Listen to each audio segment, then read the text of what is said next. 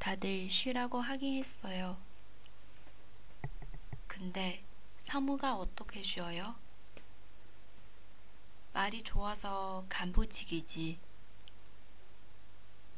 언제 잘릴지도 모를 2년짜리 계약직인데.